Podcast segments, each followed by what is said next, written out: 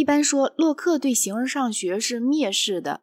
关于莱布尼茨的一些思想，他写信给一个朋友说：“你我都玩够了这类无聊的闲耍。”实体概念在当时的形而上学中占统治地位，洛克却认为它含混无用，但是他并没有大胆地把它完全否定。他承认支持神存在的种种形而上学证明是站得住的。可是他并不在这些证明上大做文章，对他们似乎有点不很惬意。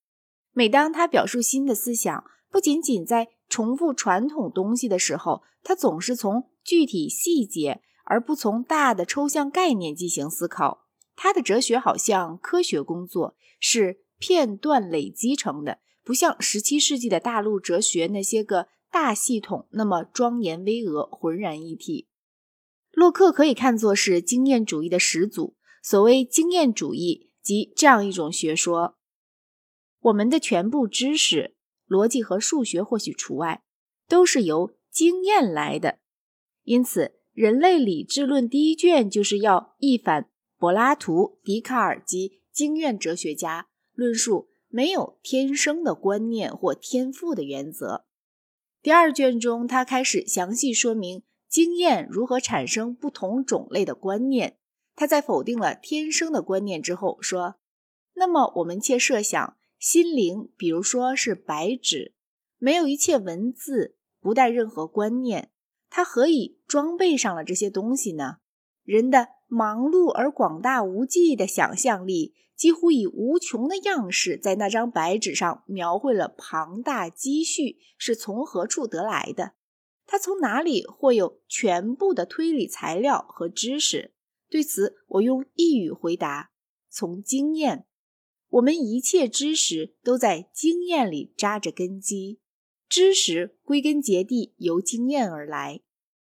我们的观念出于两个来源：一、感觉作用；二、对我们自己的心灵的活动的知觉，这可以称作内感。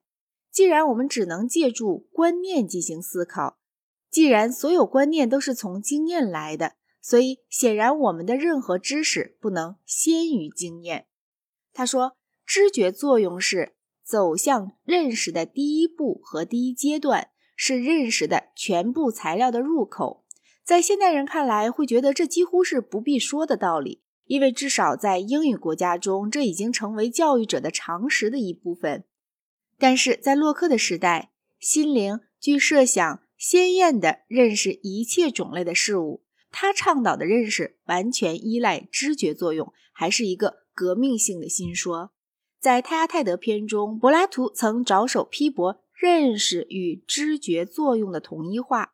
从柏拉图时代以来，几乎所有的哲学家，最后直到笛卡尔和莱布尼茨，都论说我们的最可贵的知识有许多不是从经验来的。